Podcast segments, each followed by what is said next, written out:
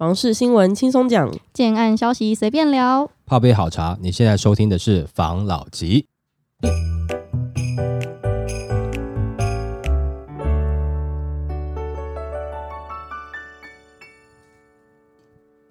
关心你的房事幸福，我是房老吉。我是大院子。今天我们要来聊打炒房这件事情，其实大家一直都在关注，政府也寄出了很多的政策，加上银行也有一些动作，大家都想知道哦，这个东西它这样子做下去的，到底对房市有没有帮助呢？那我就看到一个新闻，打炒房失效，全台十五大行政区的房价创新高。这个新闻的大概内容，先跟大家说明一下，就是房市在政府打炒房和升息等等的利空之下，又开始吹冷风了。加上平居地权条例执法在前阵子有预告，对于这个市场无疑是雪上加霜。不过房价却丝毫不受到影响，反而逆势上涨，再创新高。根据五九一的实价登录统计，二零二三年的 Q 一七都各行政区的房价对比到二零二二年的 Q 一。发现一年之间还是有不少的行政区房价创新高，其中涨幅最多的是台中市的东区，今年 Q 一房价正式突破三字头，写下年增逾三成的佳绩。另外，新竹市的香山区、新北市的八里区、台南市的安南区等等的蛋白区也有超过两成的涨势，显示房价没有最贵，只有更贵。刚有讲到台中东区是涨幅最多的，其实也是因为它的近年利多蛮多的，再加上山景的拉拉 port 在今年年初也正式。开幕了，为那个区域带来了人潮和就业机会。其中呢，区域的新城屋的单价直逼五字头，连带拉升了东区整体的房价，写下了年增逾三成的佳绩。那旁边的太平区也是不遑多让，它拥有便利台七四线的快速道路、台铁高架化等等的交通建设，加上受到北屯和东区房价外溢的效应影响，成为台中首购的热区。然后再讲到涨幅超过两成的新竹香山，它在今年 Q 一的房价已经挥别了一字头，因为新竹近年以来以竹北和东区的房价为领涨的区。域。不过，香山去年在公道三开通之下，增添的利多，缩短了与竹科市区还有其他外地交通，提升了便利性。同样受惠的还有相邻的北区，比去年的 Q 一相比，也有逾一成的涨幅。那北区除了金雅从化区高价位的区段外，也有不少的小资族转往南寮渔港周边二字头区域购物。但是我们知道是南寮其实现在已经要三字头应该是稳的了，会不会再更往上？我现在不敢再多说。比较大的建商可能有机会，但是就是可能，大家还是看看台岸时候的状况。那今年 Q 一房价创新高的还有新北的巴黎，在淡江大桥和巴黎轻轨的利多加持之下。处于双北房价亲民区的巴黎获得小资族的青睐，再来则是台南此次唯一入榜的安南区，受惠北外环道缩短与南科之间的距离，区域内九分子从化区吸引南科新贵制产。接下来高雄大寮是此次榜上房价最亲民的行政区，今年 Q 一的成交单价仅十三点三万元。大寮位于捷运沿线，未来还有从化区和商场等等的开发计划，吸引了邻近的凤山、三明、屏东等地的购物族，而相邻凤。山今年房价也正式站上二字头。凤山除了既有的捷运局线之外，未来还有黄线会经过。建设方面，则是三井、拉拉 port 等商场规划。在人口红利及建设利多的状况下，房市持续热络当中。那房价涨幅超过一成的，还有新竹县的湖口区。区域内除了湖口工业区支撑购物和租赁市场之外，房价二字头的王爷龙从化区吸引新竹首购族的目光。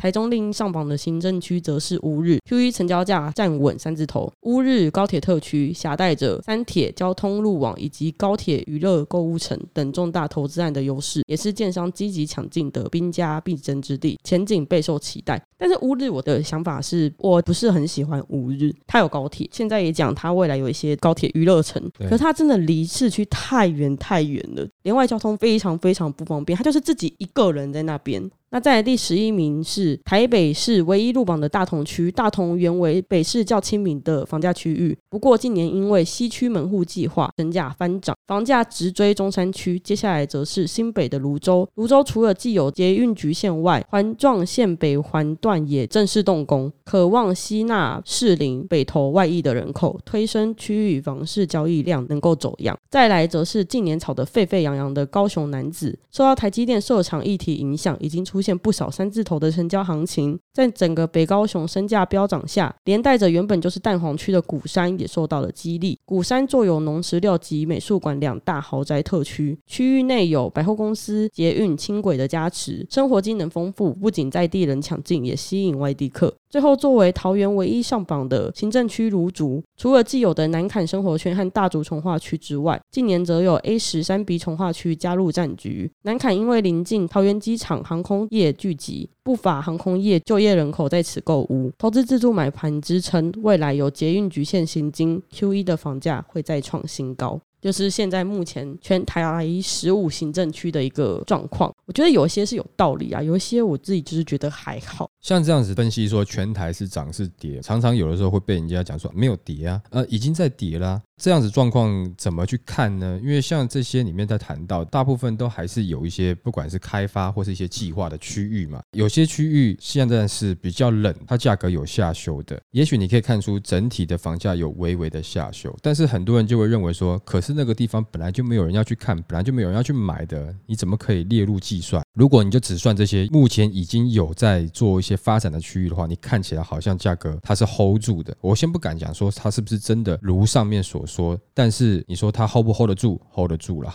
这样就要看大家怎么样去看这件事情了。嗯，因为有的人会觉得说啊，其实你说的不准，因为没有跌啊，或是有人觉得说是有跌啊，可能你取样或者说你的角度不太一样。那就先从他刚刚讲到几个城市来讲了。他先讲台中东区三井拉拉铺那边，我自己是觉得都已经有拉拉铺，那你应该知道价格不会低了，因为三井它的背景是什么，我们也很清楚嘛。除了做 Outlet 之外，商城之外，它主要也是地产的资产管理公司嘛。你说它对于这种区域的价格懂不懂呢？或者说他看区域的发展，他懂不懂呢？他当然懂啊，所以他在那个地方，你价格会下去吗？不太会。那当他去了以后，是不是就有产生一些外溢的效应？定会嘛？这我们的观众听众应该都清楚了，这个也不需要再多讲嘛。再来就是说，新竹香山挥别一字头到二字头了。以新竹来讲，我们都已经知道，差没有十分钟的路，价格可能已经是七字头了。在十分钟可以到二字头、三字头。如果你用台北的角度，来看，这么小这么近，怎么会价差这么大？你新竹在地人看，他可能就是中间跨两三个区域的嘛，哈，区域认同感哎，对对对对，也就是说，他现在把价格拉到二字头、三字头是能够被接受的，其实也是因为其他的区域涨幅太高了嘛。但是我们还是要看它到底成交量是多还是寡，你不能因为一两户成交，你就觉得说它盖过率的都是整个上涨，好，这个难讲。再来讲到巴黎那边，其实前段时间大家也都讲说淡海大桥到底是怎么样嘛，讲实在。话啦，你在现场看到这么大的这个桥墩跟这个机械啦，跟人员在那动工哦，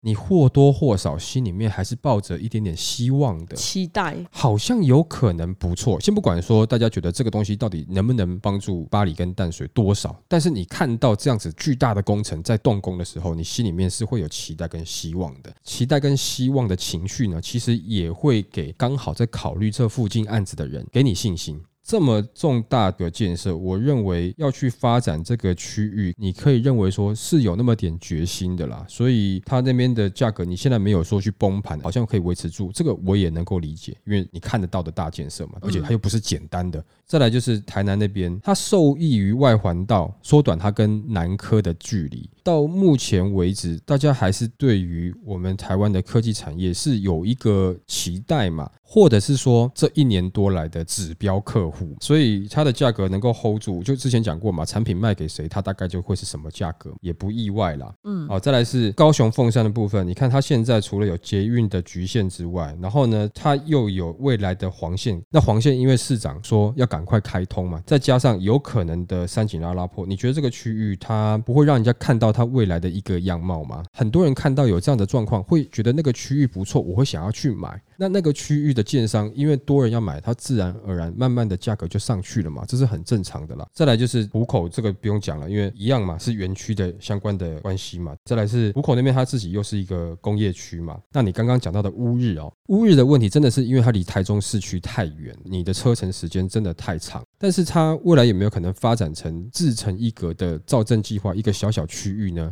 有机会啦。不过重点还是说，你这边有没有相对应的就业机会？最近大家都说房地产要怎么投资，很多人都讲说啊，就跟着产业走没有错啊。事实上也是啊，因为你跟着产业走，这些人有钱，那有钱才会来跟你买房子嘛。所以也就是说，他这边一直去拓展他的商城啊，或者是什么的，到底这样子的就业力道够不够？我觉得这个是乌日现在最大的问题跟备受考验的一个点，因为嗯它没有其他的优比较势对你的实业产业啦，或是你的地段优势啊，比较没有。就是高铁啦。对，讲来讲去，现在就是高铁一个嘛。嗯那还有周遭的一些商城，但是问题是那些商城到底能够创造出多少的就业机会？我们换个方式来讲好了，到商城上班的人跟到园区上班的人，他们能够负担的房贷、房价可能是不一样的。所以那个区域涨起来，我当然还是认为需要时间呐、嗯需要时间。再来就是那北市当然就不用讲了嘛，哦，大同区也跟着涨嘛，哈，然后新北泸州也跟着涨嘛，这些谈到的都是不管是相关的建设或是外溢效益的结果嘛。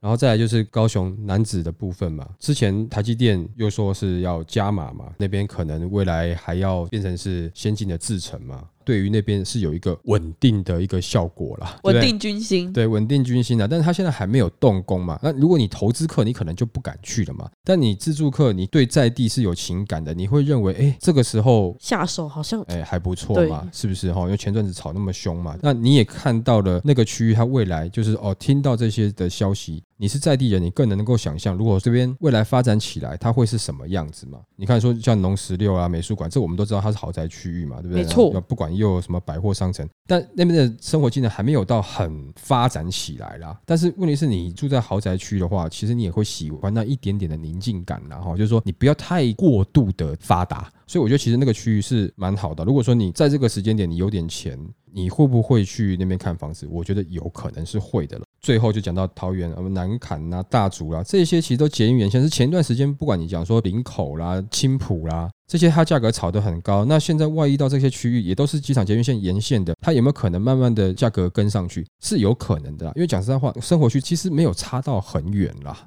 只是说我们常常就把它分的比较细一点点啦。为了要区域的价格要区分出来啊。对对对对，但是事实上它都差不多。刚刚上述讲的这些东西，不都是有建设吗？或者不都是有一些话题对一些利多吗？像这样子的蛋白区，你看在这个时间点，如果它的价格 hold 得住，但是我们前提是你要有那个量。因为现在 hold 得住，我认为它的量都不高嘛，都是有那一户两户慢慢成交、慢慢成交的。如果说你以首购族来讲，或是说买房小白来讲，你要去选择一些蛋白区要下手，那不就是在这个时间点，这个量不够，该下去没有下去，就代表它可能站得起来哦。考验你的眼光了啦，然后嗯当然你也可以完全不认同、不鸟我们讲这些东西，但你也可以去看看。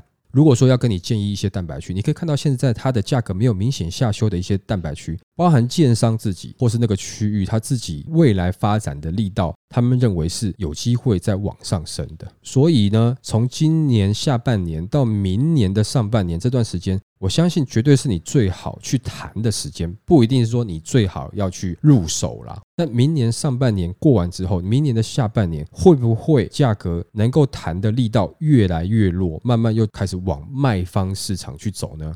现在还看不到，不敢确定。但是我能够确定的是，至少今年下半年到明年上半年是你买方市场你好谈的时间。如果说你不想要买那种可能你买了以后会跌价的蛋白区，或是蛋壳区、蛋壳区，那你想要选择一些未来是有一个发展价值的蛋白区，这些区域你可以去看一下，因为它有话题，它有建设，其他的利多啊，或者产业的聚落等等的，你可以去看一下，好不好？OK，好，来下一则。打炒房管住不管商，台北一级商办前五名皆无贷款。平均地权条例修法后，法人购屋管住不管商，使得商办市场蓄势待发。房仲业者统计，今年截至目前为止，台北市至少有十三笔法人购置一级商办的交易，其中总价最高的是在大安区敦化南路，是以八点八亿元买下约八百平的标的。那总价居次的是在同路段，它是由四点七亿元买下四百五十四平的标的。总价最高的前五名交易，全数都采无贷款买进。以区域来看，十三笔的交易当中，内科商办占了五笔，平均单价为五十七到六十八万，单价约是大安区商办的半价。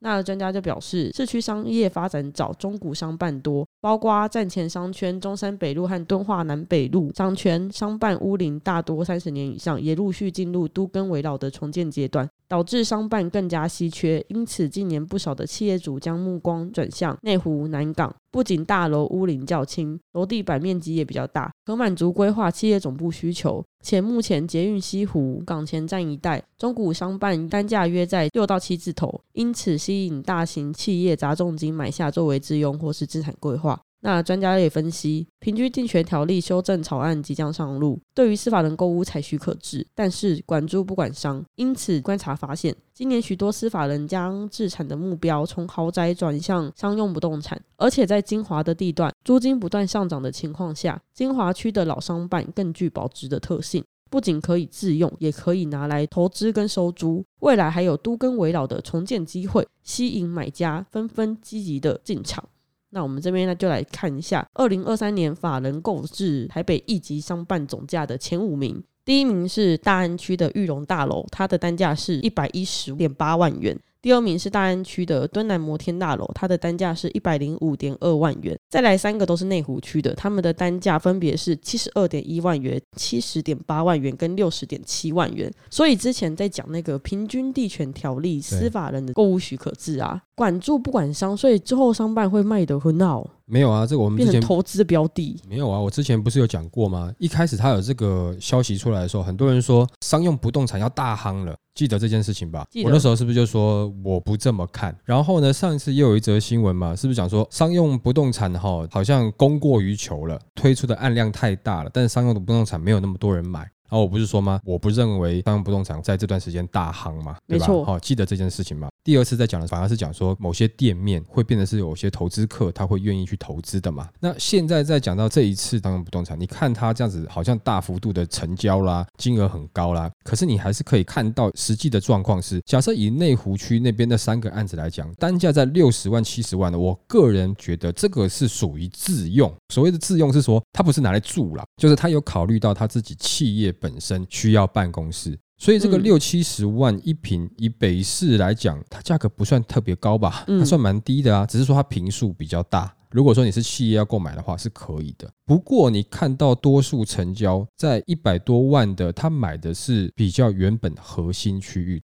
为什么呢？不就是一样吗？你自己想想看嘛。假设我今天我要把我的资产做一个避险，或者是抗通膨保值，我当然是放在肯定会涨的区域嘛，或者是它肯定保值的区域嘛，肯定不会跌。就是你现在手上有一点点钱，能够去买北市精华地段的小套房，你买不买？还是你要买一些比较乡下的平数比较大的？你当然会去买北市嘛，价格比较保值。所以买大安区的商办呢，我认为它除了可以收租。更有一部分是它做一个资产的配置啊。再是以精华地段来看，如果说我今天要买商办，有能力的话，我也是会到核心区域去买。我今天在核心区域我买的商办，我有机会把它隔成比较小间啊，甚至有的它已经原本隔好了。我在租给，譬如说年轻的创业公司，可能平数很小，可是价格很贵耶。但是如果说我今天买在内湖，我这样子的区域，我隔很小间，跟大安区比较起来，如果是给你选择，你可能还是会选择大安区啊。你下来就有捷运南线可以去搭乘，还有街可以逛，氛围不一样。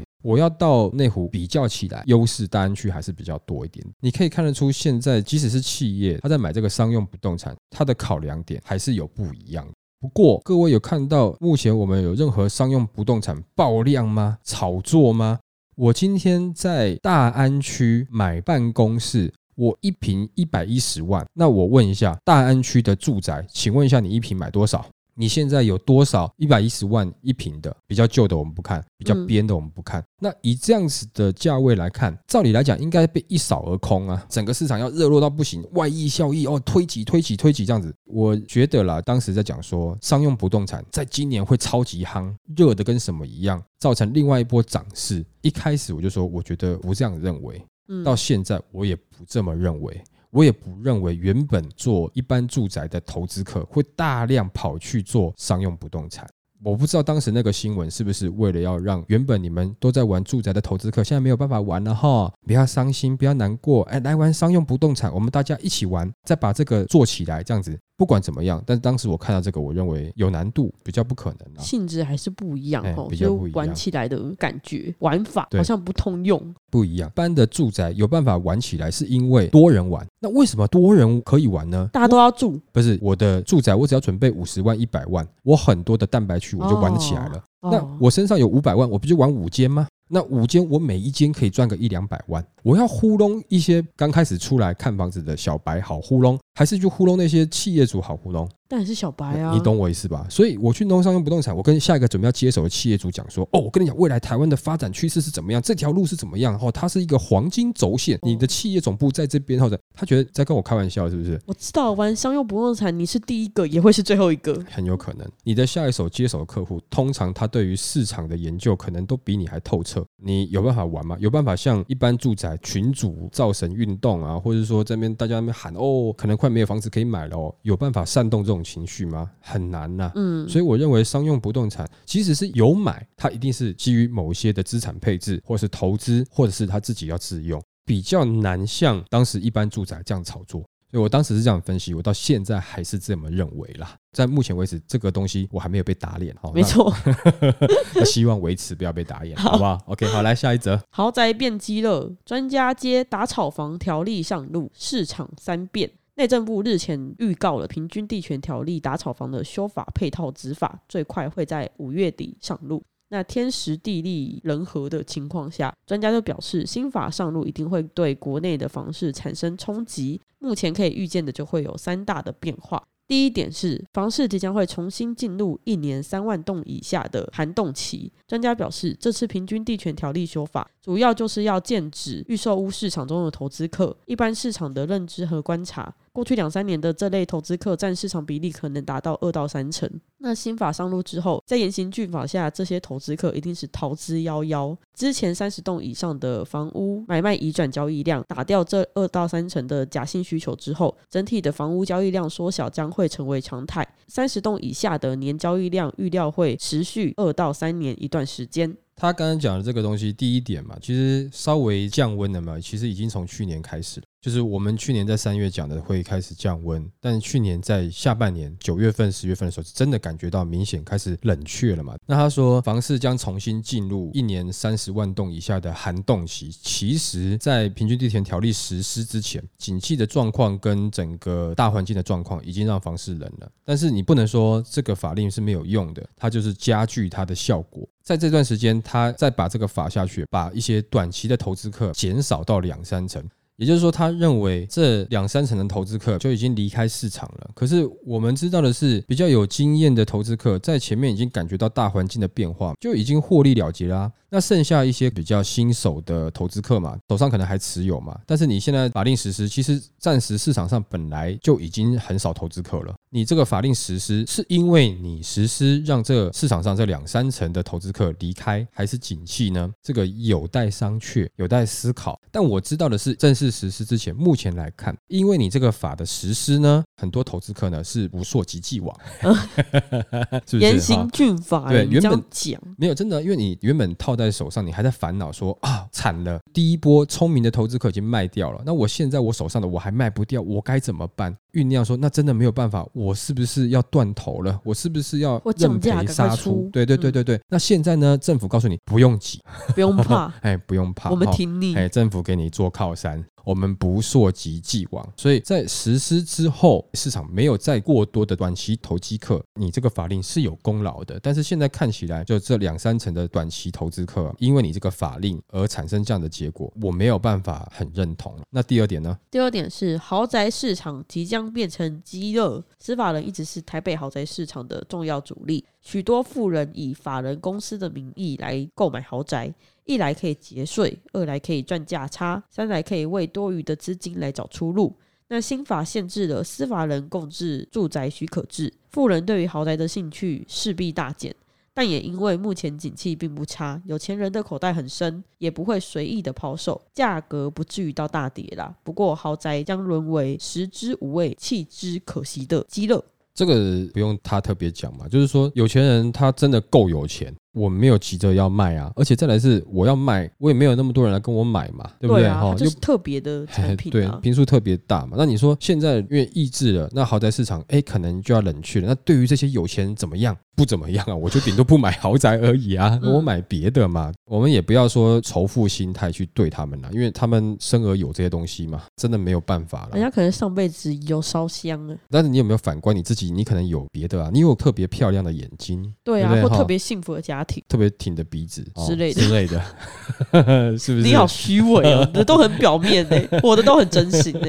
不真的啊，或者说你家里养了一只特别听话的狗，你有啊，别人没有啊，你有时候要看看自己有的东西嘛。你去跟一个比起来会让你不幸福的人比，那你不就是自己找麻烦？你有时候可以跟一些幸福的人比嘛，比完以后你自己感觉哎蛮幸福的，这也是换个方式来去看嘛。所以豪宅市场对于我们一般人来讲，你可以去忽略它，你暂时先不用去管它。豪宅市场长得跟什么一样，暂时你也不用去理它，你要专注的是在我们现在买得到的市场嘛。那我如果我跟你讲说，那没志气，那我的目标是伊隆马斯克要火星，那我要冥王星，这就是我的目标。目标也可以很很宏大呃，就是说以我来讲好了，你达得成到冥王星吗？可能百年后吧，飘过去。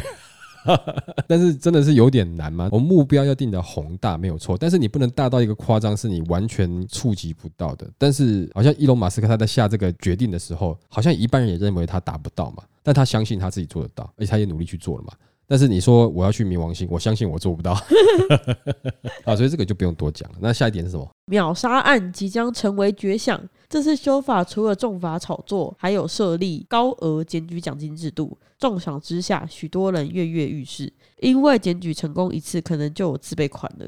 这将过去房市流行的夸大不实宣传，比如说安排人肉夜去排队啊，对外宣称秒杀热销等字眼呐、即将从市场上面消失。卖房子的业者会更加的谨慎小心来卖房子。在这点我又有不一样的看法呢，因为他的讲法感觉好像变成是当时就是因为讲这些秒杀的字眼，所以房子都秒杀了哦，或者说限量，我找人排队，房子就秒杀了。那为什么不大家都这么做？现在还没有开始罚、啊，你现在也可以这样做啊，那你就有办法造成秒杀的案子吗？哦没有办法，这个不是说投资客他们去演这出戏你就能成功的，不是这样子的。它是其实整个市场氛围、大环境影响，不管你是我们之前讲到 Q E 啦、热钱啦等等啊，然后有些产业发展起来了啊，或者说在疫情期间大家不能出国哦，没有地方花钱，刚好你手上有点存款，你节省了很多开销。我们去看看房子，越来越多人，重点是当时要去短期炒作，是有人愿意接手啊，是有人抢着要啊，大家的心态跟氛围是我好像要赶快买一间房。有这样子的氛围，才会就是有秒杀这件事，所以秒杀是现象，不是广告。对，你看啊、为什么会造成说好像我应该有间房？不，我房贷利率低到跟什么一样嘛？这个时候，不买房还要干嘛？对啊，啊，是不是一个蛮好的投资？那嗯换个角度来讲，那个时候有人借钱去玩股票也赚钱，有人借钱去买房子也赚钱，在那样子的环境氛围底下。你觉得会不会很多人想要愿意进去投入房市？你认为你自己不是短期投资客的人，你只是想说别人都在赚，我也想要让自己轻松一点，赚一点点钱。我能骂你是短期投资客吗？不行啊，因为你可能也只是跟风，但是你可能真的赚到钱了。你看到有人赚到钱，你不会想要去赚钱吗？诶，很多人进台积电在这几年赚不错，你是相关科系的，你不想进去吗？不是嗯相关科系的，你会觉得说哇，他们真好，收入真高，这是很正常的嘛。我认为不是因为这个东西造成这个秒杀案绝响，秒杀案现在已经绝响，因为环境不一样。那你今天即使是法案下去，好重罚短期炒作。假设我今天买，我就让它成屋，但是我成屋之后，我被你扣了四十五趴的税，我还可以获利。那你觉得我有没有可能拿来卖？如果市场氛围是这样子，我还是有可能啊。如果说今天卖给买方，我跟他讲说不好意思，我不卖，因为我现在缴四十五趴的税，没关系，你只要卖给我，我四十五趴的税我都帮你出。如果说市场热成这样子，你的产品这个夯成这个样子，你觉得那个时候你会不会卖？你还是有可能卖，你还是有可能炒作。我觉得那个是市场造成，而不是说你今天法令执行了以后，他们全部都跑了，或者说这些投资客在那讲说，哎，我们要排队哦，我们要秒杀，房子就炒作上去。那建商就专门的培养训练，就像各级的政党政府在训练网军一样嘛。最近不是有个网络剧吗？什么人选之人，训练网军啊，训练这种专业的投资客的网军就好啦。那这样子房价不就炒上去了吗？事实不是这样子，但是它有没有加剧的效果？有。我们有的时候看到房价这么上去，人总是要个出口啊，骂政府啊，骂建商啊，骂投资客啊，总是要骂你，总是要个情绪的出口啦。你应该也知道，其实这个严格来讲，受美国那边的影响有点大了。这能说什么呢？骂美国，美国会不会理我？真的不会理你。对不对？哈，所以你总是要一个出口去骂，没有错啦。骂完之后，我们自己心里面也要知道，不会是单纯只是投资客去炒作，就让这样子的状况成型了。它绝对是你的整个环境要符合，就像病毒滋生一样嘛，你的环境要符合，它才能够越来越多这样子。这个给大家一个理性的思考了，我没有帮任何人讲话啦。但是房价过度的涨，大家都完全负担不起的时候，这是不健康的。但是我们也要认清事实的状况，并不是只是这些人啊去做这样的事情就可以单单靠他们把房价炒起来了。那如果说他们真的可以的话，那我认为国家应该给他们多点点钱，派他们去中国大陆啊，拼命在那边炒房，炒到那整个中国大陆啊把经济垮掉，是不是？哦，那我们这样就很好了，那大陆整个变很穷，那没有办法再威胁我们了，是不是？就派他们去就好了。我跟你讲，你这一集准备被骂，太激你太激进的。上述是开玩笑哦，那天做梦梦到的，大家这个只是一个梦境分享，好不好？哈，呃，大家不要较真，好不好？好，来下一则。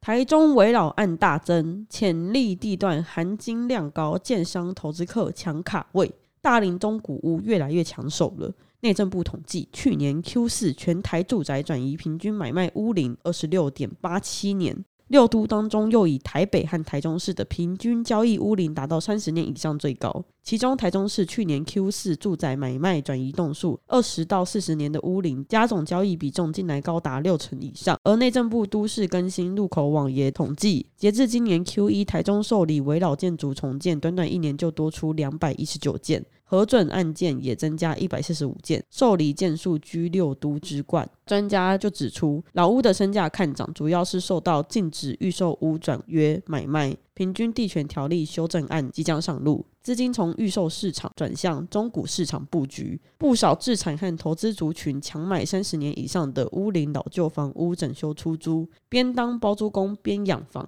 等待围老重建的商机来临。开发商也不遑多让的积极布局。那根据内政部不动产资讯平台统计哦，再从六都平均交易屋龄来看。台北为三十一点七四年，台中为三十点八九年。近来老屋成为住宅交易主流大宗，三十到四十年的屋龄交易市场接受度也很高。对此，知名的建设董事长就表示，新建案的建筑设计和工法防震都是最高标准，住起来会让人家比较安心舒适。而且新大楼的社区有公社，生活机能也加分。那台中市去年 Q 四住宅转移有高达四十五趴是围绕门槛三十年以上的老宅，这些大龄宅多属于民国八十八年之前所新建的公寓，透天及电梯华夏。老建物通常建筑本身已经没有什么价值了，在居住安全上也有待考验。但是因为通常这种房子都坐落在生活机能完善成熟的商圈，对于购物预算有限以及习惯该区域生活圈和交通动线的人来说，仍然相当具有吸引力。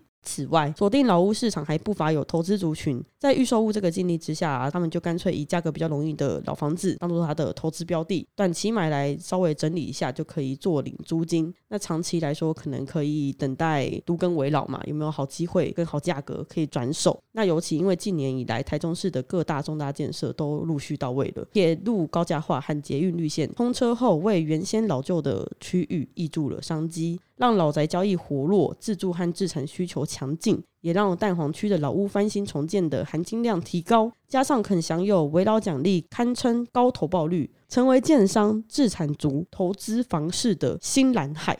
看到他这个新闻，我脑海中有没有浮现两个不同的议题？因为他这个是一个新闻去呈现的状况嘛。我们先讲第一个啦。刚刚里面一直有强调的说，有不少投资族群、自产族群跑去买中古屋、老屋嘛，对不对？前一段时间不是有很多新闻也讲说，哦，未来预售市场会冷，大家会走到这个新城屋或是中古屋市场。可是我的立场不是一直建议大家，你们可以去看预售屋。可是有人会觉得说，预售屋价格很高。首先就是说，你新的预售屋呢，除了可以客变以外，它的很多相关资料会让你知道，你只要找到财务没有问题的建商，你就不需要担心烂尾楼，它也符合新的建筑法规。再来是现在有很多的它在自备款的有一些有优付的一些方案，这样子的话其实是帮助你一开始不用掏这么多钱的。但有的人不认同，我就觉得很奇怪。这些投资客当时他们在炒预售屋的时候，你是自住客，你是小白，你就跟着要去炒预售屋。然后你说这个价格被投资客炒得太高了，你觉得好贵，你骂他。然后现在呢，预售屋很难炒作了，这些投资客不去玩预售屋了，跑来玩新城屋、中古屋，甚至老屋。你也跟着他们讲说，嗯，现在不是预售的市场，我现在应该要去看新城屋、中古屋跟老屋，就很奇怪。你跟风，你要骂，我有跟你建议嘛？就是说，哎，你这时候你可以去看看预售屋，你可以谈。但你就是要偏偏跟着投资客，他也去了，那你就要去，嗯，不是这个市场，我就是要去。你会认为说没有错，它的价格可能比较低，我告诉你哦，如果真的是新城屋啊，我不认为它价格会低到一个很漂亮给你，除非原屋主他财务有问，不或是然凶宅，对，不然的话，我觉得不太可能。嗯，那所以你就变成说，你去买屋龄比较长的老屋或中古屋，可是问题是你的自备款要一次补足哎、对啊，而且管线要重拉，然后什么抓漏啊哎，然后你又不懂的哎话，一些小小的问题你不知道该怎么克服嘛，而且很多的甚至你连贷款贷不到八成哦，啊没有错，你会觉得说，呃，那我贷不到八成，但是比较便宜啊。同样的，你住老屋住了十年，跟你的预售屋交屋以后，你住了十年，十年之后谁还有比较好的价值呢？这个你也要去思考一下。再来另外一个，你这样的作为，不就是我今天投资客去哪里，你自住客就跟来哪里？你们很堵拦投资客他做炒作，但是你会去买啊？你们一边骂投资客，一边又靠着他，哎一边又养着投资客，你快把投资客养成政客了。我又要被骂了。这句话很经典。你这句话前面铺梗铺多久？所以你现在为什么要去跟风这个市场？我这个是以大的方向去看，但也许你可能在中古市场你看到真的不错的物件可以买，绝对不是跟你讲说完全不能买，但是你不要完全的跟风去哦，我现在就去。那现在没有投资客在预售市场了，就代表没有人在乱这边的价格，没有人在那炒作这个价格吗？也有讲过，这是跟整个环境景气是有关系。在这样的环境景气下，投资客不去玩这个，然后甚至法令要出来了，他也觉得、那也没什么好玩的。那在跟你看房子的，在跟你竞争的，都是真正的自住客，大家都是希望呃能够买到一个优惠的价格。没有人会傻傻的无限去追高吧？之前投资客他无限追高是什么？反正我后面有人买单嘛。所以呢，他现在在预售屋这边他不能玩了，他去玩新城屋、中古屋跟老屋，那你也跟他去玩，他就是维持这个，反正我加多少价，你就是会买嘛，你何苦呢？你不能单单只是看单纯的价格，当然没有错了，价格是第一个坎。但如果说有一些预售案，他愿意帮你解决这样子的问题，那你不觉得那个坎帮的你好过一点点？十年之后，我们来看你的房屋的价值价差可能就在那边了。除非说你看的这个老屋或中古屋啊，它是超级核心地段，那就不在这个我们现在讨论范围内。但是如果说你今天会预售买不下去，你跑去看中古，我相信这两个区域的价位大概都是你能够负担的金额。说你那个老屋的地段它会超级核心，我觉得可能有那么点难度。哦，这我们不是说任何攻击，只是说平心而论，实际上的状况，我们依照每个人自己个人的能力。与其这样子，你不考虑现在没有投资客的一个市场，你去考虑一个有投资客的市场，你也是要投资是吗？如果你是投资，那我没有意见啊。但如果你是自住的成分比较多的话，你这个时候反而去看一下预售。我又在重复讲这一次了。另外一个，你也可以看到，现在呢，它上面讲的很多会往一些已经有一些生活圈的老屋啦、中古屋去。这回应到我之前也有被骂一起，就是这个少子化的一些问题。那时候我讲到嘛，未来人口减少了，但是未来都市聚落化、都市密集化这个社会现象会越来越严重吗？其实你在现在你也看得出端倪，大家还是好像很想一直往核心区域去硬挤，然后旁边其实空空的哦。你要挤那边，然后又说那边的价格开始涨得不合理，你还是继续往那边挤。你要的地方它价格就没有下来，但是你没有去看的地方，它价格下去，你觉得不符合你的要求，然后继续骂，得到的结果是你没有办法去从无壳瓜牛变成是有壳瓜牛嘛？那有自己的房子一定好吗？也不一定代表你成功，但是前提是你想不想要有你自己的房子。如果说你想要，那你应该是换个角度去思考一下。